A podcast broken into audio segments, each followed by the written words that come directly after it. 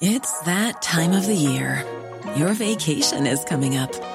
You can already hear the beach waves, feel the warm breeze, relax, and think about work. You really, really want it all to work out while you're away. Monday.com gives you and the team that peace of mind. When all work is on one platform and everyone's in sync, things just flow wherever you are. Tap the banner to go to Monday.com.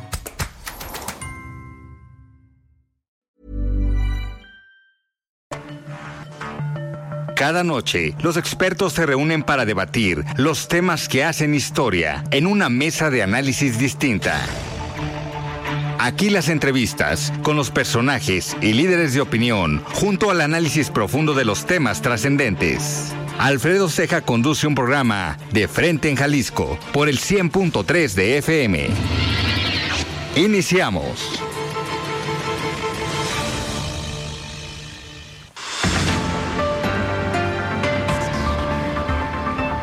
Hola, ¿qué tal? Muy buenas noches. Bienvenidos a una emisión más de De Frente en Jalisco, aquí en Heraldo Radio Jalisco. Son las 7 de la noche en punto, hoy lunes 23 de octubre, y quiero agradecer, como todos los días, en los controles técnicos a Antonio Luna, en la producción y redacción de este espacio a Ricardo Gómez, y recordarles nuestro número de WhatsApp para que se comuniquen con nosotros, el 3330 1779 66. El día de hoy vamos a tener esta mesa de análisis de todos los lunes, donde me acompaña en esta ocasión Mario Ramos, él es ex consejero del Instituto Electoral y de Participación Ciudadana del Estado de Jalisco. En esta ocasión no nos podrá acompañar Mario Hueso, que él es académico del ITESO.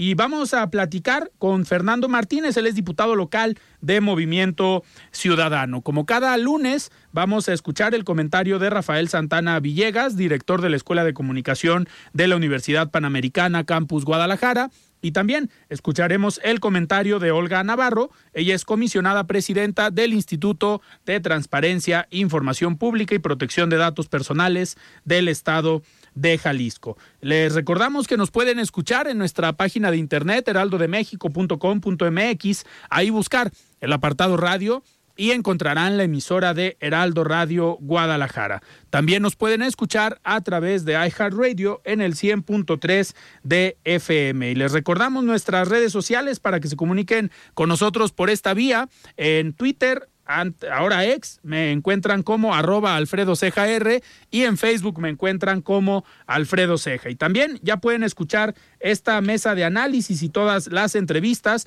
en el podcast de De Frente en Jalisco, perdón, en cualquiera de las plataformas.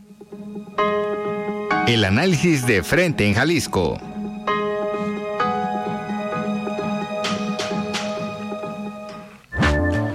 Bien, son las 7 de la noche con 6 minutos y arrancamos esta plática. Me da muchísimo gusto recibir aquí en cabina al diputado Fernando Martínez, diputado local de Movimiento Ciudadano. Estimado Fernando, ¿cómo estás? Buenas noches. Muy buenas noches, muchas gracias. Contento de estar aquí en tu programa que ya tenía algunos días que habíamos platicado y me da mucho gusto que nos dé la oportunidad de que tu audiencia nos escuche y que tengamos esa apertura de poder platicar lo que hacemos y lo que trabajamos en nuestro distrito y en el estado. Y traes bastante, bastante trabajo por lo que hemos visto, eh, tanto en tus redes sociales como en diversos medios de comunicación. Eh, aparte del trabajo legislativo, que de eso vamos a hablar eh, también ahorita, una parte importante de la labor del legislador, pues es esta, este contacto con el ciudadano.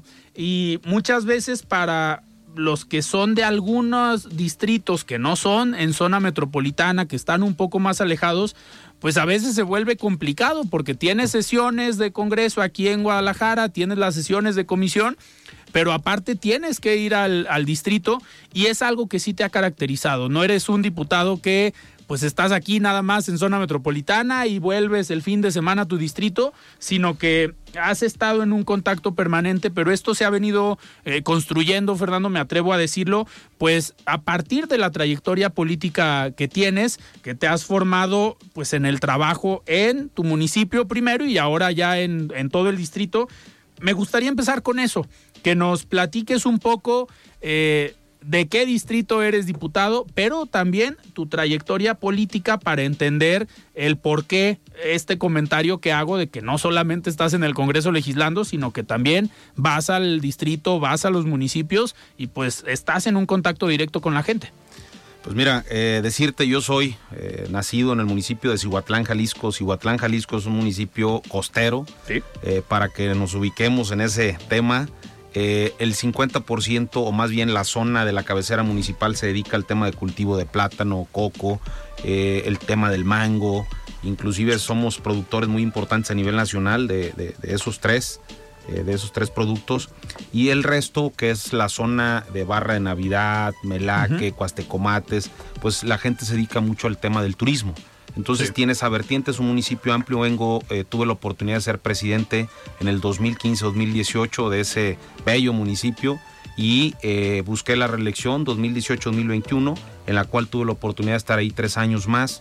Yo soy abogado de profesión, egresado del Centro Universitario de Autlán, de la UDG. Ok. Ahí eh, a hora y media, dos horas de Cihuatlán está Autlán de Navarro, que es un municipio maravilloso y que es cabecera distrital. Ujú. En ese sentido, ahí estuve viviendo algunos, algún tiempo por cuestiones de la escuela y también del trabajo. Eh, posterior, cuando ya entro a la política, me toca ser coordinador de partido en el 2012, 2013, 2015 de Movimiento Ok. Ciudadano en, en el municipio. Y ya en el 2015 fue mi candidatura, los seis años de presidente, en el cual eh, eh, una de las cosas que siempre eh, busqué es estar cercano a la gente. Y lo entendí en ese sentido que, que muchas veces eh, nos- no nos damos cuenta quienes estamos en el servicio público porque nos toca encerrarnos en una oficina. Así es. Y el encerrarnos en una oficina nos deja una perspectiva muy pequeñita de cómo están pasando las cosas. Y cuando sales a las colonias, cuando sales a los barrios, cuando sales a las delegaciones, a veces hay cosas tan sencillas que puedes solucionar siendo presidente, que no se ocupa a lo mejor el, el gran recurso, que creo que vas ahí poco a poco haciendo. Sabemos que ninguno o nadie de nosotros tenemos una varita mágica, como siempre lo digo yo, pero que si tienes sensibilidad eh, puedes Claro. hacerlo. Que, que al final, a ver, el que te hayas eh, reelegido como presidente municipal y que en 2021 hayas buscado la diputación y que hayas ganado el distrito, pues eso es muestra de que sí estuviste cercano a la gente, porque a ver, la prueba de la reelección no, no está sencilla, pero aparte después buscar la, la diputación, pues ese era otro, era otro reto y lo conseguiste. Así es, creo que era un reto eh, eh, muy importante para mí en lo personal, pero muy importante para la región y mi municipio. Eh, los diputados por lo regular salían de otros municipios. Es la primera ocasión que un diputado sale del municipio de Cihuatlán y era... Generalmente eran de Autlán o... Autlán, El Grullo, esa zona, porque es la zona más céntrica. Este, pero también había mucha identificación de mi parte porque ahí estuve alrededor de ocho años en esa zona, Claro. entonces la conocía bien, tengo grandes amigos en esa zona y hicimos esa, e- esa, esa sinergia y me tocó ser candidato. Mi, mi distrito es el 18, te comento Alfredo, que son 22 municipios, es un distrito No, muy está pequeño. Eh, desde Cihuatlán hasta llegar hasta Meca en esta zona y por el otro lado te vas a Tolimán, a Zapotitlán de Vadillo, Tonaya, El Grullo, Autlán, o sea, es... eh, Muy, muy extenso, Es digo. muy extenso. Yo creo que eh, de los territorialmente más complicados, Sí. porque 22 municipios no es sencillo y más por las distancias. Claro. Yo, a mí me preguntaban, oye, ¿cuánto haces si tuvieras un evento en Cihuatlán y otro en Ameca? Pues nada más cinco horas de un extremo a otro. Sí. En, en Sí, un no, día no es fácil. imposible, pues no, no está fácil. Pero, como lo decías, a lo mejor la parte que me dio a mí eh, la oportunidad de entender y saber que el servicio público es mucho en calle, pues es haber sido presidente, entonces Claro. hoy que estoy en la diputación, porque yo siempre decía, ¿por qué los diputados no regresan? Claro. Digo, Siendo presidente municipal, presidente, sí, sí, sí. Sí, y, y lo digo muy claro. Entonces yo dije, no quiero que hacer lo que se Lo que venía haciendo. criticaba esa parte. Lo que yo he dicho que estaba mal, o más bien desde mi perspectiva, es de que no regresaban. Yo entiendo que el Congreso es una parte importantísima lo que hagas en el tema legislativo, pero los diputados podemos ser un gran apoyo para las presidentas, para los presidentes y para los, todos los ciudadanos. Claro. Entonces, desde ahí entendí esa parte y me he dedicado mucho a recorrer el distrito. Ahorita con la famosa redistritación, ¿hubo cambio en tu distrito? Sí. ¿Cómo, ¿Cómo queda? Serían, inclusive subiría, sería el distrito más grande con 25 municipios, o sea... O sea, ¿los mismos 22 más otros tres? ¿O hubo Sale, salen tres, eh, Ok. eh, sale Ameca, sale Cuautla y sale Atengo, que, Que es una zona más alejada. más alejada, pero viene una, un- una cosa, digo, de repente preguntas, pues ahí cómo lo vieron, pues porque inclusive territorialmente se complicó, porque entra Tapalpa, entra Atemajac de Brizuela, Cocula, que pues a lo mejor es parte del corredor de la carretera 80, que es más sencillo. Este, San Gabriel, que también ya hay municipios pegados en esa zona. Pero pues ahí le tienes que dar toda la vuelta, ¿no? sí, no, no, no. No, no está sencillo. No está sencillo, no está sencillo, pero bueno, digo, los retos esos son importantes y, y tener la quinta parte de los municipios de Jalisco, que son 125 y nos tocan 25. Sí, a ver. Es un reto mayor. Claro. Es un reto mayor. Oye, Fernando, y dentro de tu distrito, eh, ahorita, pues hace unas semanas tuvieron esta afectación por el huracán y al menos a mí sí me sorprendió porque cuando hay un desastre natural esperas ver al presidente municipal o esperas ver al secretario de asistencia social o al de infraestructura, pero lo que menos te esperas es ver al diputado local. Y a ti te tocó, fuiste de los primeros en estar ahí y en empezar a hacer gestiones o a empezar por lo menos a preguntarle a la gente cómo están y qué necesitan, que a veces en un desastre natural eh, a ver, sí se valora un abrazo, pero también se valora que le preguntes y que te vean que ahí estás y ya después también las gestiones y todos los apoyos que puedan que puedan llegar, pero al final están viendo un personaje que puede ser el vínculo con las diferentes secretarías para que lleguen los apoyos. Sí, sí, sí, digo, lo platicamos, el tener la sensibilidad de entender las cosas, de ir casa por casa, me tocó estar en el municipio de Cihuatlán y ver, me tocó platicar con la gente de Unión de Tula, también pasaron desastres, me, me tocó ir a la delegación de, de Autlán, donde pasó, pasó una desgracia desafortunadamente, y, y no solo con los presidentes y las presidentas, ¿eh?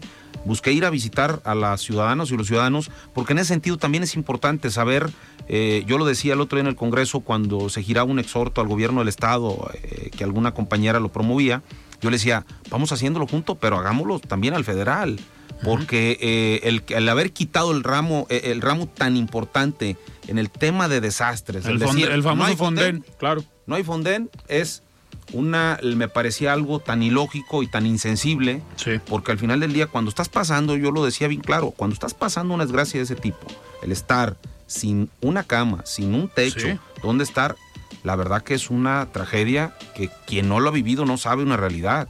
Pero el pasar una sola noche con tus hijos, a veces hijos chicos, pues imagínate la sensación de impotencia.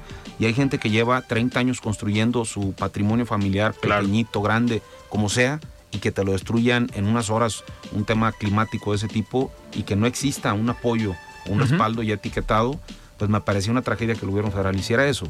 Y la verdad, eso es lo que me ha dado la oportunidad y he hecho un gran equipo, eh, tanto con el gobierno del Estado, decir, oigan, hay que ayudar, hay que entrarle todos, más allá de todo lo, que, lo que realmente se pueda promover es cómo le entramos todos juntos para ayudar a esta gente que lo necesita y, que tengan la sensibilidad todo el mundo de que escuche lo que esté lo que esté pasando. Que al final entiendo que aquí en Jalisco ya hay un fondo eh, que lo propuso, si no me equivoco, la diputada Mirel Montes y el secretario Juan Partida ya tienen una mesa establecida para el fondo de desastres, pero a nivel estatal. Sí, ha habido un fondo siempre en el estado que se llama el FUEDEN. El FUEDEN es el fondo de desastres eh, en el tema estatal. Sí. Ese de repente entran los menajes de casa, eh, quien se le daña que el refrigerador, los colchones, la cama. por la Secretaría del SAS es quien determina, hacen un levantamiento y eh, ahí se les apoya a la gente de manera rápida. Es existido, pero creo que del gobierno federal ese ha sido el error, ¿eh? quitar el Fonden. Y sigo insistiendo, a mí me tocó vivir los dos temas. Claro. En el 2015 cuando existía el Fonden y que fue en el 2000 en Patricia. Claro. Precisamente en 2015, en octubre 23, me tocó vivirlo y me tocó vivir cuando no había Fonden ya estaba el gobierno federal actual, como presidente las dos ocasiones. Claro, el gobierno del Estado he tenido la fortuna que ha tenido un gran respaldo, pero pues falta el empujón. Sí, hace falta. porque quedan calles destruidas, porque quedan eh, espacios públicos destruidas, las viviendas, todo. Es un, es un tema interesante. Claro. Y al final, digo, vemos estas imágenes que para muchos legisladores federales, principalmente pues de Morena, el Partido Verde y el Partido del Trabajo, pues es muy fácil levantar la mano y decir que se desaparezca el fondo, el fideicomiso, y ves la imagen del presidente de la República sobrevolando zonas de desastre, pero sin bajarse, sin bajarse a mojarse los zapatos. Sí, digo, y, lo hemos visto en redes, de repente son imágenes criticadas el hecho de que te bajes también a mojarte los zapatos, este, pero creo que hay que hacerlo. Más allá de un tema de protagonismo político, más allá es cómo te pues te da sensibilidad. Claro, el saber, el- llegaba yo, eh, platicaba la historia el otro día, llegaba yo a una casa y ver un niño que se le mojaron todos sus carritos, que para él es, Es su parte de patrimonio, claro. ¿no? Sus carritos, sus juguetes, y los tenía en una mesa estilando y limpiando de uno por uno. Y decías, cuando la, la- la familia perdió todo, se le inundó todo, ¿no? Sí. Y decías, es tan importante tanto el colchón como el espacio del niño de sus carritos. Claro. O sea, ver esa imagen de un niño limpiando cuidadosamente, un niño de seis años limpiando cuidadosamente, te deja como que entender la urgencia y la necesidad de ver cómo los ayudas y Claro. cómo le entras de manera conjunta. A veces, pues recordemos que cuando pasa eso se quedan sin electricidad, Sí. el corte de agua Sí, todos los servicios públicos. todos los servicios públicos. Entonces, para poder restablecer eh, una vivienda, no es sencillo. Claro. No es sencillo. Eh, Fernando, a mí a los diputados siempre me gusta preguntarles, dentro de esta conformación del distrito, eh, qué colores gobiernan los municipios y sobre todo la relación que debe existir, porque al final hacen política, generan acuerdos, consensos, pero sabemos que hay presidentes o presidentas municipales a veces medio complicados que dicen, no, este diputado es naranja o es de Movimiento Ciudadano y yo soy de tal partido, entonces no, yo ni siquiera lo invito a los eventos. ¿Cómo es tu relación con los alcaldes de, de tu distrito? Fíjate que hay diversidad de colores en mi distrito, por ser muchos municipios, este, pero creo que eh, hemos hecho buena sinergia y lo, lo pueden ver, inclusive yo en mis redes publico visitando a todos Sí. los presidentes de todos los colores, porque al final del día la gente que nos dio la oportunidad de estar a cada uno en un lugar, pues optó por votar por el presidente de- del partido que Sí. sea y también a nosotros nos dio la confianza. Tenemos que buscar representarlos. Ya llegarán, y como en todo, los, mo- los momentos políticos donde hay que hacer ese tema de política, pero mientras, mientras tanto es cómo ayudamos a la gente. Yo, eh, tanto con los eh, priistas, con los panistas, con los morenistas, con todos, trato de hacer una sinergia y de trabajar de manera conjunta a ver cómo ayudamos, más allá de colores. Claro. Esa En el, en el, la Diputación Federal de tu distrito, ¿quién la, quién la tiene? El PRI, la El tiene PRI. el PRI actualmente con el tema de la alianza. De la hacía en alianza, del Frente Amplio. es, del Frente Amplio. Bueno, en su momento va por México, ahorita Frente Amplio. Y digo, al final, a nivel federal, el Frente Amplio o el va por México es oposición. Seguramente comparten esta visión de las afectaciones que ha dejado las decisiones del gobierno federal hacia el distrito. Sí, es lo que hemos hablado. Inclusive traemos un tema del río Marabasco y hemos dicho de sumarnos todos los colores, más allá de cualquier cosa, porque Claro. es un río que nos ha hecho daño en la zona del Valle de Cihuatlán y en la zona habitacional. Y hemos eh, buscado o estamos trabajando de manera conjunta para que el gobierno federal y la- directamente con agua busque otra solución que no sean los bordos. Y lo vamos a trabajar de manera conjunta mm, quitando los colores. Creo que Claro. es buscar una solución. Perfecto. Eh, Fernando, ahorita regresando del corte, vamos a platicar ya sobre los temas eh, legislativos, pero antes me gustaría eh, preguntarte, no ha llegado aquí eh, Mario Ramos, que no tarda, no tarda en llegar, pero siempre le dejamos las preguntas eh, políticas, del tema electoral. A ver, te reelegiste como presidente municipal, ahorita como diputado local es tu primera eh, legislatura tienes la posibilidad de reelegirte. ¿Está en tus planes rumbo al 24 la reelección para el Congreso local? Mira, yo todos los días trabajo eh, para que si me toca estar tres, seis años, un año, lo que me toque en el servicio público, poder, eh, el momento que decida retirarme, decir, logramos hacer, metí lo mejor de mí y ya pues llegarán los momentos de decisiones. Digo, esperemos qué sigue para ver eh, en qué parte nos toca estar y si nos Sí. toca estar. Yo siempre he creído que los tiempos son perfectos y hay que esperarlos hasta el momento de todos los días le trabajo para dejar un buen sabor de boca en el distrito, ya sea yo, sea quien siga, tenga Claro. la oportunidad.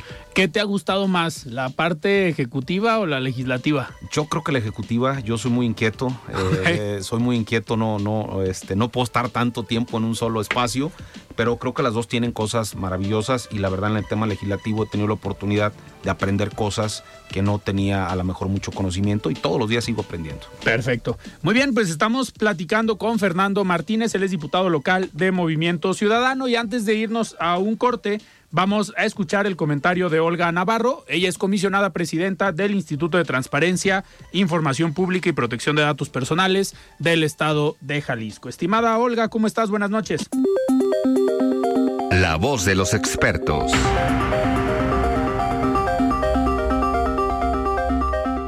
Hola Alfredo, muy buenas tardes. Te agradezco como siempre este espacio y te saludo con mucho gusto a ti y a todo tu amable auditorio. Te quiero platicar el día de hoy, si me lo permites, respecto al primer concurso estatal TIC Data Talk Información con Valor que estamos muy contentos de lanzar desde el Instituto de Transparencia e Información Pública del Estado de Jalisco. Como sabes, una de las prioridades que tenemos en la institución es difundir la cultura de la transparencia transparencia, del derecho de acceso a la información, de la protección de datos a lo largo y ancho de nuestro Estado. Y consideramos que a través de este concurso lograremos este cometido. Queremos que todos los jóvenes jaliscienses puedan explicarnos la importancia que tiene para ellos el acceso a la información, el cómo han logrado proteger sus datos en esta ola digital que nos invita todos los días de alguna manera a ventilar lo que estamos cuidando de nuestra esfera privada. A través de este concurso también queremos que los jóvenes empiecen a tocar temas importantes como lo son gobierno abierto, la gestión de archivos, todo lo que tiene que ver con gobernanza pública y demás temas relevantes de la administración pública. Es por eso, Alfredo, que los invito a consultar nuestra página de internet www.itei.org.mx diagonal TIC Data Talk 2023 para que conozcan las bases de este fenomenal concurso. Por supuesto, hay premios sumamente interesantes que podrán obtener aquellos que resulten ganadores del primer, y tercer lugar. Hasta aquí, Alfredo, mi invitación del día de hoy. Muchísimas gracias por el espacio y no se queden jóvenes de Jalisco sin participar en este primer concurso estatal, TIC Data Talk. Nos escuchamos el próximo lunes. Siga con Alfredo Ceja y su análisis de frente en Jalisco por el Heraldo Radio 100.3. Mesa de análisis de frente en Jalisco con Alfredo Ceja. Continuamos. Muy bien, estamos de regreso aquí en De Frente en Jalisco. Son las 7 de la noche con 29 minutos. Y antes de continuar esta plática con Fernando eh, Ramírez, Martínez, perdón, diputado local de Movimiento Ciudadano, vamos a escuchar el comentario de Rafael Santana Villegas, director de la Escuela de Comunicación de la Universidad Panamericana Campus Guadalajara. Estimado Rafa, ¿cómo estás? Buenas noches. La voz de los expertos.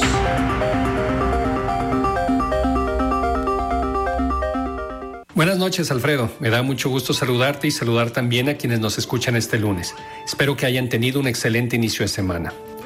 Ya en participaciones pasadas, Alfredo, he hablado sobre el tema de la polarización y esta noche quisiera referirme a cómo este fenómeno, sumado al escrutinio público que permiten las redes sociales y los medios de comunicación, incrementa el riesgo para las empresas y negocios de tener una crisis empresarial, así como la dificultad para gestionarla adecuadamente. Entendemos por crisis una situación sorpresiva con un profundo impacto en la filosofía y la estructura de la organización.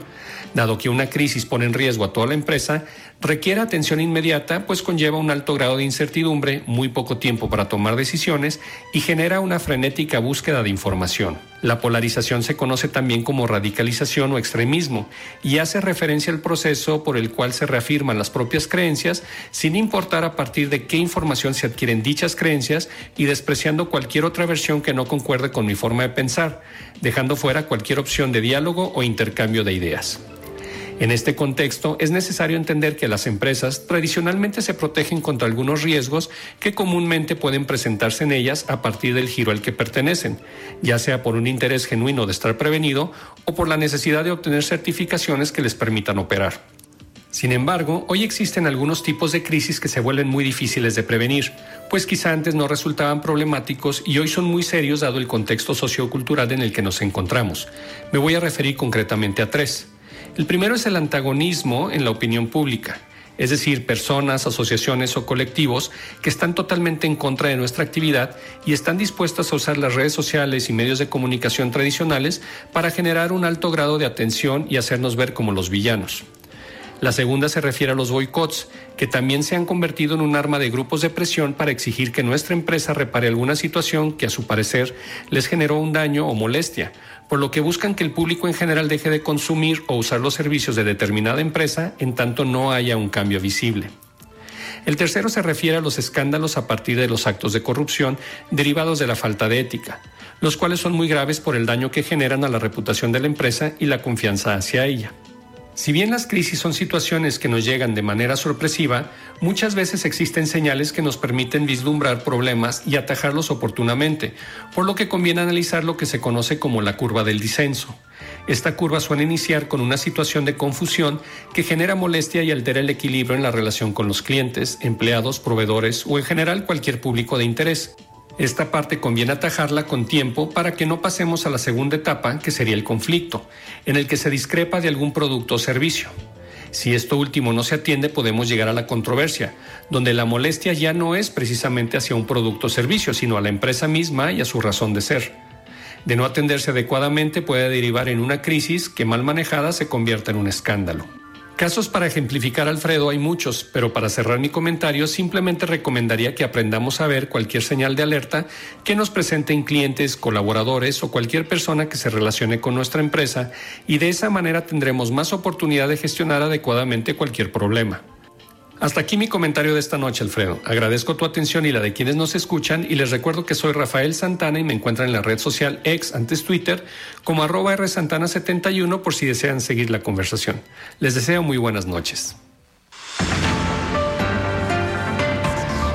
Muy bien, muchísimas gracias Rafa por este comentario y continuamos platicando con Fernando Martínez, él es diputado local de Movimiento Ciudadano. Fernando, ya entrando un poquito en temas legislativos, eh, ¿Cómo te ha ido en el Congreso eh, local? Sabemos que traes temas interesantes, que has trabajado iniciativas, eh, pues no solamente por presentar, sino que también han sido aprobadas, porque muchas veces pensamos de que un diputado presentó 25 iniciativas, pero le aprobaron nada más una, pues ¿dónde está la productividad del diputado? Pero ha sido, aparte de lo que decíamos en el bloque pasado, que has caminado, que has recorrido las calles, también eres un diputado eh, productivo en el, en el Congreso. ¿Cómo te ha ido?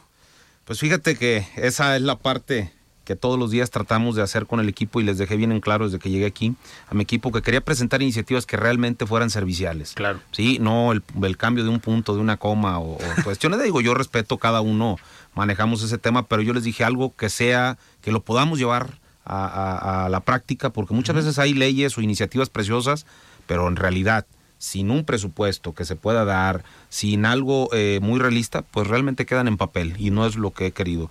Eh, he tenido la oportunidad eh, de presentar una copa para toda la vida, que era el tema de la Copa Jalisco, donde los 125 municipios participen en un torneo de fútbol, el torneo amateur más grande de inclusive del país, ¿eh? no solo del estado, que inició el gobernador Enrique Alfaro.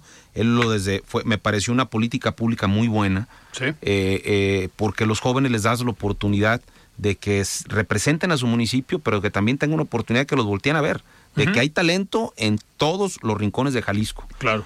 Y algo que me parecía maravilloso, me pareció es que hay un sentido de igualdad que la gente de Cihuatlán, de Cuautitlán, de Casimiro, de cualquier municipio se enfrenta a un equipo de la zona metropolitana y en el campo son 11 contra no 11 igualitos. ¿eh? ahí no importa el municipio. Ni el presupuesto del municipio, ni nada de eso, ¿no? Creo que al final del día eh, eso me gustaba mucho porque había un sentido de igualdad. Y quienes venimos del interior todos los días luchamos por eso, para que todo Jalisco exista esa parte igualdad, que, que eh, esa iniciativa se aprobó algo que era una política pública o que es una política pública del gobernador, lo llevamos a ley, hoy ya está aprobado para que año con año se esté haciendo. De hecho, este año fue maravilloso, eh, quedó campeón Lagos de Moreno en, hombres y, las mujeres Puerto Vallarta. Entonces, ya creo que hoy o ayer se iban a España, es el premio, se van todos a España a, a jugar allá fútbol, pero también a conocer pues una de las comunas del fútbol en el mundo, ¿no? Esa fue una iniciativa que la verdad me dio muchísimo gusto. Inclusive también eh, presentamos una iniciativa que está trabajando ya en la Comisión de, Cultura y Deporte, eh, el tema de reformar toda la ley eh, de cultura física y el deporte del Estado de Jalisco. ¿Por qué? Porque al final del día, no sé si recuerdas que existía un fondo para los atletas de alto rendimiento que ayudaba al gobierno federal, que eran cerca de 22 millones de pesos al año, que les entregaba a los atletas jaliscienses y desapareció. Otro ese fondo que desapareció, otro más. Eh, y, hoy lo que estamos haciendo es eh, que se busque con, con esta ley apoyar en ese sentido a los atletas para que los atletas de alto rendimiento nos sigan representando de manera digna. Y algunas cosas importantes, que se busquen las alianzas con las universidades, para que también se pueda trabajar un mecanismo como lo vemos en algunos otros países donde las universidades son, la antesala y son los formadores, claro. Ah, forjan a todos, forman a los deportistas, a las y los deportistas llegan a este sentido ya de una práctica más profesional, pues ya vienen bien encaminados. Y eso es lo que queremos que también el deporte en Jalisco eh, vaya muy pegado de la mano. Y, y, una de las cosas que la verdad me dio muchísimo gusto hace unos días presentaba Alfredo, una iniciativa que se llama Decir es mi derecho. Okay.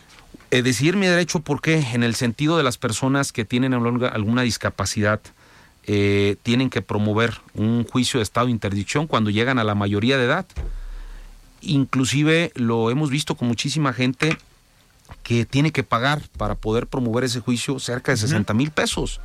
Y tú dices, eh, buscando también el sentido de igualdad, es porque ellos sí tienen que promover ese juicio y a lo mejor quienes no padecemos esa parte no lo tenemos que promover. Y tú eh, ves a la familia con el problema a lo mejor porque eh, tener alguna discapacidad genera a lo mejor costos mayores en algún tratamiento, en alguna cuestión, inclusive en el equipo. Si una silla de ruedas, pues es un costo que tiene la familia más complicado y todavía tener que pagar por un estado de interdicción.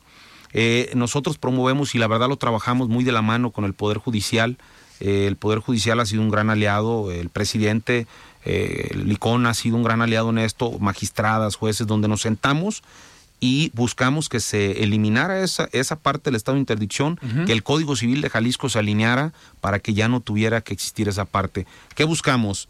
Eh, un, que quitemos el sistema de sustitución de una persona a que sea un sistema de apoyo. ¿En qué sentido? alguien de, tenga que decidir por otra persona y no tengas tú la oportunidad de tomar decisiones porque conocemos y creo que eh, la mayoría gente con discapacidad que es digo y toda que tiene una capacidad de inteligencia muy alta que simplemente por tener esto tiene que decidir otra persona. Entonces ahora lo que buscamos es que exista un sistema de apoyos, que le pongan los mecanismos para que él sea quien decida, él o ella sea quien decida. Si tiene, e inclusive hoy vemos mucha tecnología, que ya eh, quien no puede eh, hablar, pues tiene los mecanismos, quien no puede ver, tiene los mecanismos ya. Para comunicarse. Comunicarse, de esa forma de comunicarse. Y existen, eh, eh, la verdad, con las asociaciones que trabajamos, aprendí y sigo aprendiendo todos los días, porque vuelvo a lo mismo, si no estamos o no conocemos el tema, muchas veces somos insensibles, ¿no? Y ahí eh, fuimos con ellos, con todas las mujeres que nos ayudaron, y ha sido un gran aprendizaje. Esa la, presentamos y creo que es una de las cosas que eh, me, va a dar muchísimo gusto que logremos que se apruebe, porque son temas muy sensibles y que cuando te metes ya a fondo entiendes la realidad de las cosas. Eh, Fernando, algo que a mí digo, siempre me, me gusta preguntarles a los que son diputados que fueron presidentes municipales, eh, hablábamos en el primer bloque de esta sensibilidad que te da andar en la calle y ahorita tú comentabas que te propusiste que las iniciativas fueran útiles. Pero dentro de estos recorridos que haces en tu distrito, eh, también pues la gente llega con el diputado y oiga diputado tal tema muchas veces pensamos que eh, la gestoría o los digamos los apoyos es el trabajo del diputado pero eh, pasar de estas pláticas, de estas vivencias que se tienen en los municipios con la gente a una iniciativa de ley no es cosa, no es cosa sencilla. ¿Cuáles han sido estos eh, temas, aparte ahorita que estos dos que comentas, del deporte y el tema de, pues, de la decisión, eh, ¿qué otros temas te han marcado desde tu trayectoria política como presidente municipal o en estos recorridos y que has dicho, esto tiene que ser una iniciativa o tengo que promover algo para dar resultados en lo que me dijo la señora eh, Juanita en Cihuatlán hace tres semanas. Fíjate que ahorita que preguntas eso me parece interesante. De esta iniciativa que te estaba hablando, se da porque en, una reunión donde visito a la gente de Autlán, la señora Socorro me dice, oye, eh, diputado, necesito hablar contigo al final de esta reunión cinco minutos. Sí. Y le digo, con muchísimo gusto, me quedo al final, la eh, platicamos y me plantea ese tema. Ella, tiene un hijo que padece eh, eh, un tema de discapacidad. Y me dijo, fíjate que hemos luchado por muchos años en este tema y me gustaría que me escucharas. Y empieza a platicarme Y digo, como todo, eh, soy muy sincero, le dije, no, no soy el, el más experto en este tema, pero si me da la oportunidad, me empapo, conozco el tema, lo estudio Claro. y nos sentamos. Y así pasó, Alfredo. O sea, nos, e- e- esa iniciativa nace de la ciudadanía, de escuchar a la ciudadanía y hoy tener la oportunidad de poder decir lo trabajamos juntos. Y la verdad me dio muchísimo gusto eh, ver la alegría cuando la invité al, al Congreso, cuando lo presentamos y dijo, mire, qué gusto me da que me haya escuchado sus cinco minutos porque hoy ya pusimos nuestra semillita para que las cosas sucedieran. Digo, eso te lo pongo como ejemplo de Sí. las cosas que pasan. Cada región y cada municipio tiene eh, pues sus cosas que, que todos los días tratas de buscar el tema de carreteras, que hoy, y por la fortuna, se nos ha ido muy bien en esa, en, en- en esa zona con las carreteras estatales. Por ejemplo, tenemos una carretera federal, la 80, que es un caos, que es un tema que pues hemos subido también a tribuna a girarle un exhorto al gobierno federal, decir, ayúdanos, esta es una arteria importante o la vena principal de nuestro distrito, la 80. Cuando ves que te metes a las estatales, están en buenas condiciones eh, y ves que vas por la principal y dices algo está pasando mal, ¿no? Porque creo eh, firmemente que tenemos, y, y como yo lo digo con los municipios, también las regiones y el Estado valemos lo mismo para todo México. No puede Sí. ser posible que todo el dinero se vaya hacia uno o dos estados cuando el resto de los estados también aportamos y somos igual de valiosos. Todos somos mexicanos y la verdad creo que ahí le ha faltado al gobierno federal bastante en ayudarnos en ese sentido. Eh, Fernando, en este sentido, el trabajo político o el que te lleves bien con todos los diputados, porque también no has sido un diputado eh, polémico que estés metido en la grilla o dando declaraciones eh, delicadas o complicadas frente a un partido, pero el llevarte bien con los diputados, no nada más en las sesiones, sino afuera de eh, este tipo de situaciones donde tú ves las necesidades que tiene tu distrito, ¿qué te dicen los del partido en el poder a nivel federal? Porque obviamente tú con esta sensibilidad seguramente pues vas y les comentas, oigan, en mi distrito está pasando esto y pues tu presidente nos está dejando fuera de proyectos importantes, de recursos que se necesitan. Eh, ¿Qué te dicen en lo corto los diputados y las diputadas de los otros partidos? No, mira, yo, yo he sido muy respetuoso en ese tema. Eh, cuando tengo que eh, de señalar algo, lo digo directamente hacia quien es el responsable, que hoy es el gobierno federal. Digo, al final del día los compañeros o compañeras pues tienen un tema estatal que pues en muchas cosas no les compete, aunque sea su partido, pues no está dentro de sus alcances. Yo sí, sí he sido muy claro en ese sentido, decirles, eh, oigan, creo que eh, podrán decir a lo mejor que en Jalisco hay algunas cosas que han faltado, pero no pueden negar lo que hemos avanzado. Y creo, y, y- y lo hemos visto, digo, al final del día eh, eh, hablamos de muchísimos temas, hemos visto que Jalisco ha sobresalido en, en temas de salud, en el temas de carreteras de conectividad, en el temas de internet, hoy tener una red de, de- de internet que es la única que, que se tiene en todo el país con eso, o sea, creo que cosas, y cuando ves que en el gobierno eh, federal, con Fortasec, con temas de Sí. seguridad que quitaron los apoyos a los municipios, con el Fonden quitándolo, con esto que acabamos de hablar de los deportes, dices, bueno, ¿hacia dónde vamos, no? Claro. En ese sentido. Y, y siempre les recalco algo, Alfredo, que nunca se me olvida, es que el presidente municipal es el primer contacto de los ciudadanos. Van, Y es el que más le sufre a veces. Te tocan la puerta, Claro. es el que tienes que dar el mayor número de soluciones con el menor recurso. Claro. Entonces, cuando te quitan ese tipo de apoyos, todavía dejas más desprotegido a un presidente y como pasé por ahí, Sí. entiendo el mecanismo que es que hay que ayudar para que las cosas salgan. Digo, la verdad que eh, le recalco mucho eso, digo, Sí. eh, eh, tiene que empezar al revés, no del gobierno federal hacia, hacia abajo, sino de los municipios hacia arriba para que esto Sí. eh, cambie. Por ejemplo, de cuando fuiste presidente municipal, al menos del 15 al 18, todavía había Fortaseg. Sí, claro, nos... ¿Cuánto, no sé si te acuerdes, pero cuánto te llegaba de Fortaseg para el municipio? Que hoy son recursos que no le llegan al presidente municipal. Nada más para que te des una idea, 10 millones de pesos que le ganan un municipio como Cihuatlán de 45 mil habitantes, que para nosotros significaba cuatro o cinco patrullas por año, que significaba chalecos, preparar los elementos. Nosotros eh, cuando entramos a cuando empezamos con Fortasec, le subimos el sueldo cerca del 40% a los policías municipales, éramos de los municipios mejor pagados porque entendíamos que esa era una necesidad. No le puedes exigir a un policía municipal cuando tiene un sueldo eh, muy complicado, ¿no? Sí. Entonces, desde ahí empezamos y eso te daba la oportunidad, Fortasec, de ir creciendo en eso. Es decir, les tengo mejor equipo, les tengo mejor sueldo, los preparo para que me den mejores resultados en los municipios. Y créeme que es una motivación, pero cuando de un de repente, de un año a otro, te dicen, ya no está. Entonces, lo que ibas avanzando por decisiones del gobierno federal de manera insensible, pues es echarlo para atrás otra vez. O más bien no echarlo para atrás, es parar ahí Sí. y volver otra vez a reprogramar. ¿Y de dónde sacas 10 Sí, a ver, a ver de dónde sale, ¿no? Porque también al gobierno estatal pues no le toca eh, dar ese presupuesto. Digo, sí han apoyado, pero pues no hay dinero que alcance si nos comparamos con un gobierno federal. Claro, claro. Hoy, hoy el gobierno del estado le entra y te da una patrulla a lo mejor por año. Pero eso significaba, anteriormente eran cuatro o cinco patrullas. claro. Era eh, cuando, cuando llego a Cihuatlán había, eh, digo, lo, lo señalo así, había armas muy antiguas que traían los elementos y que decías, ¿cómo, ¿cómo van a estar preparados para responder en alguna situación con ese equipo? Entonces fue cambiarles todo ese equipo, ponerlos más a la altura. Somos un municipio tu- turístico, pongo el ejemplo de, de Cihuatlán, Claro. somos un municipio turístico, tenemos que estar más a la altura.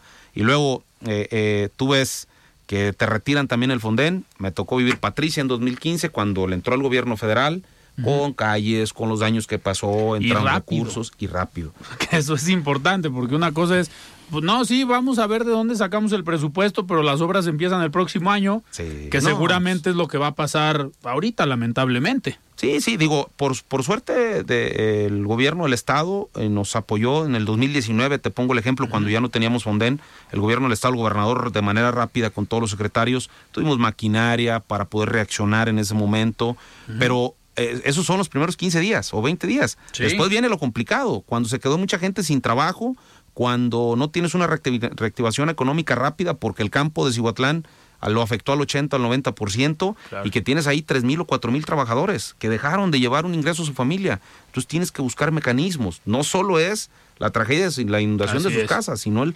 Y eso es lo que no ha tenido la sensibilidad del gobierno federal al entender eso.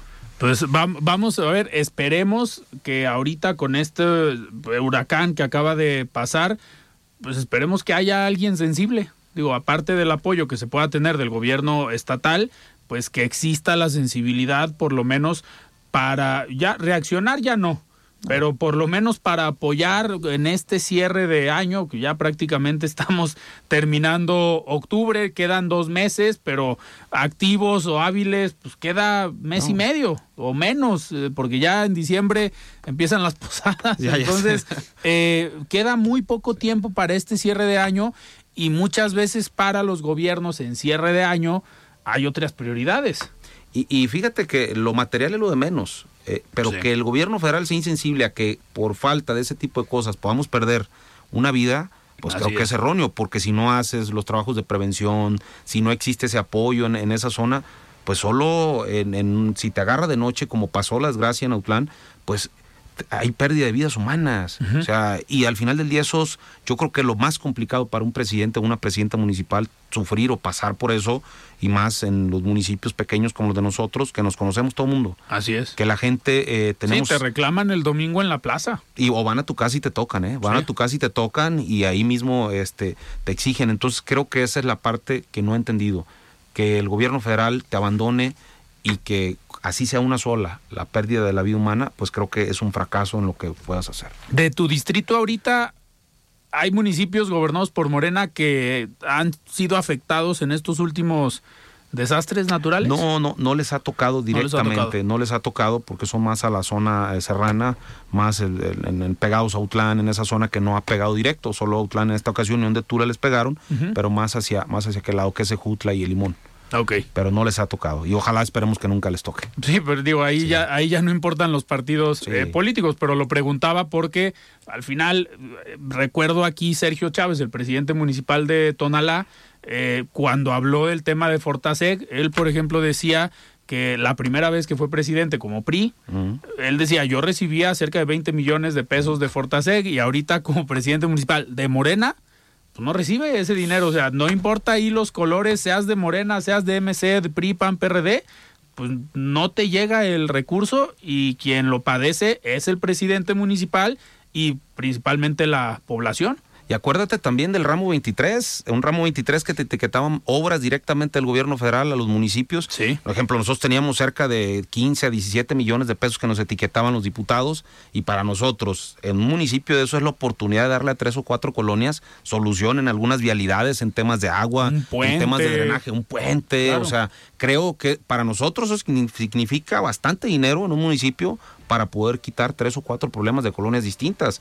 Eh, y yo- hoy tienen que concursarlo, ¿no? Con la No. Secretaría de Infraestructura Federal o no. El ramo 23 que etiquetaban los diputados lo eliminaron también, ya no llega y había, no sé Pero si se supone que tienen que ir los presidentes municipales a la Secretaría, ¿no? A nivel federal para ver si hay algo. pero no conozco uno que le hayan dado.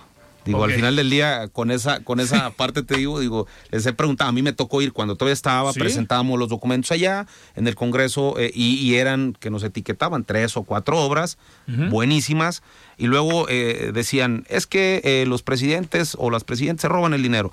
Yo les decía, muy sencillo, ejecuten ustedes, no tengo problema, lo que me interesa es que se haga Claro. que se lleven a cabo las obras. La gente eh, lo que necesita y lo que le urge es que apoyemos y le demos solución a su problemática. Así es. Ese es el trabajo de un presidente Así es. municipal, principalmente. O, o- o prácticamente, ese es el trabajo del presidente municipal. Sí, claro. Resolver los, los problemas. Fernando, nos quedan dos minutos antes de, de terminar. Eh, el 24 vas a buscar algo, ya no lo comentaste. ¿Qué preferirías? ¿Diputación local?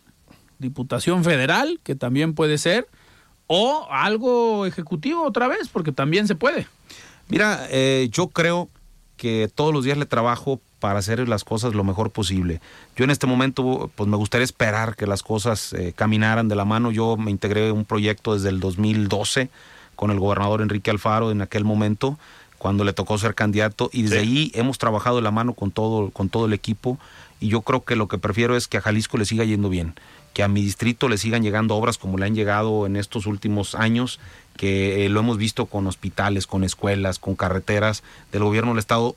Y algo de las cosas que yo lo vuelvo a recalcar es decía que nos volteen a ver este distrito, somos gente maravillosa y la verdad me ha dado muchísimo gusto hoy, después de dos años, decir hemos contribuido la parte que nos toca para que tengamos mejores escuelas, mejores hospitales, mejores conectividad carretera en la, en la tema estatal.